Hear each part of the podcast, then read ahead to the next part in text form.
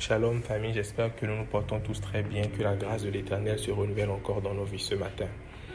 Tout au long de cette semaine, le thème central a été pourquoi et comment honorer un homme de Dieu.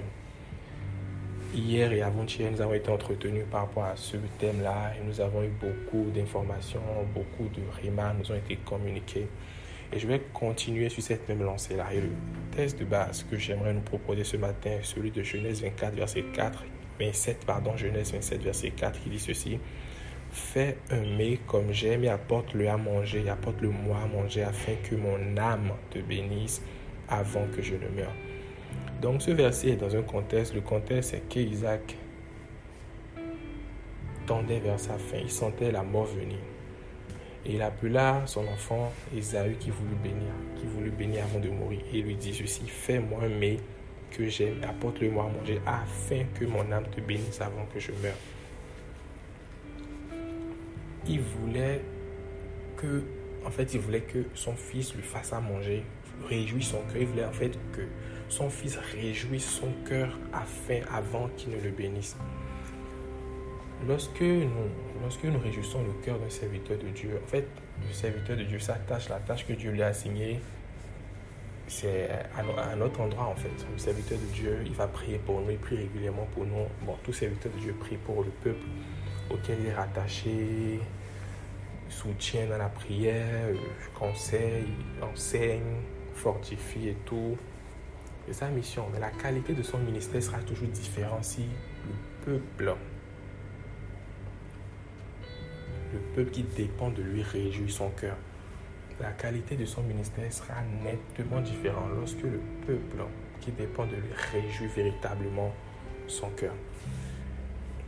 Nous allons avancer rapidement et atterrir dans le livre de Deux Rois. Deux Rois 4, verset 8 à 37. Et là, c'est l'histoire, il s'agit de l'histoire de la, de la femme de Sunam, de, de la Sunamite. Cette histoire, nous la connaissons pour la plupart. Donc, cette dame, qu'est-ce qu'elle a fait? Pourquoi son nom? En fait, on ne connaît pas son nom, mais à cause de ce acte-là qu'elle a posé, à cause d'un acte qu'elle a posé, l'histoire retiendra son nom. La Bible a retenu son nom. L'histoire de génération en génération, on parlera d'elle. Pourquoi? Parce qu'elle a posé un acte fort. En fait, il s'agissait d'Élie qui se rendait souvent dans sa vie, dans la, Sunem.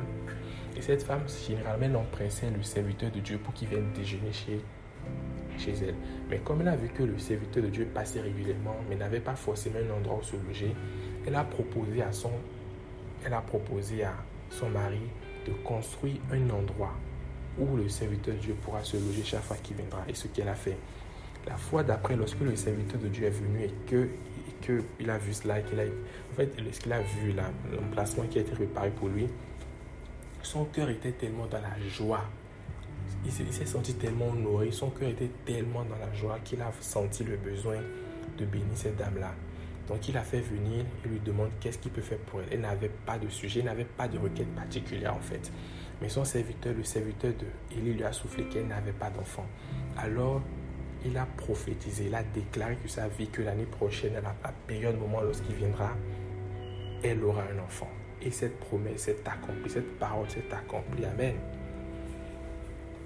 Parce qu'elle a réjoui le cœur de Dieu, parce qu'elle a réjoui le cœur du serviteur de Dieu, du moins, parce qu'elle a réjoui le cœur du serviteur de Dieu, elle a été bénie au-delà de ses attentes. Elle n'avait même pas posé de problème. C'était peut-être un problème qui pesait sur son cœur, mais qu'elle n'avait pas eu le courage, qu'elle n'avait peut-être pas voulu partager avec le serviteur de Dieu. Mais parce qu'elle a réjoui le cœur du serviteur de Dieu, elle a été bénie au-delà de ses attentes. Nous irons encore euh, un peu plus loin dans le Nouveau Testament cette fois-ci et cette fois-ci, l'histoire met en, met en scène Jésus et le centenier. Cette histoire également, nous la connaissons. Le centenier, le centenier avait un de ses serviteurs qui était malade. Et il a envoyé des, des, sages, des, anciens des, anciens des Juifs auprès de Jésus pour qu'il pour qu'il lui pose la situation, pour qu'il puisse lui, lui demander d'agir en sa faveur, d'agir en faveur de son serviteur qui est souffrant. Jésus venait, voulait se rendre en fait dans la maison du centenier pour prier pour ce serviteur-là qui était malade. Mais il a fait dit non, que ce n'était pas la peine qu'il vienne. il dit à Jésus non, que ce n'est pas la peine qu'il vienne, que lui en tant que centenier, qu'il a des hommes, qu'il a des soldats sous lui, et qu'il suffit qu'il donne des ordres à telle personne pour qu'il le fasse, pour qu'il l'exécute, qu'il donne des ordres à telle autre personne qui l'exécute.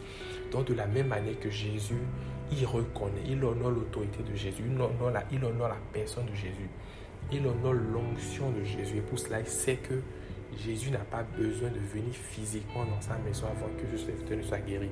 Qui ne suffit en fait, qui suffit uniquement que Jésus déclare une parole, que Jésus dise un mot pour que son serviteur soit guéri. Effectivement, ça a été le cas. Le serviteur été guéri sans que Jésus n'ait eu à venir dans la maison. La Bible nous déclare que lorsque ceux-là qui ont été envoyés, lorsqu'ils sont revenus, ils sont venus voir le serviteur bien important. Amen.